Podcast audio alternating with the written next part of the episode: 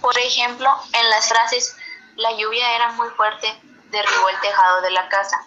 La fuerte lluvia derribó el tejado de la casa. La lluvia fortísima derribó el tejado de la casa.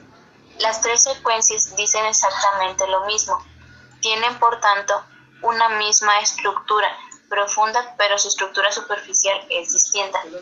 O sea que se ordenan de diferentes maneras y no poseen similares sus pausas internas.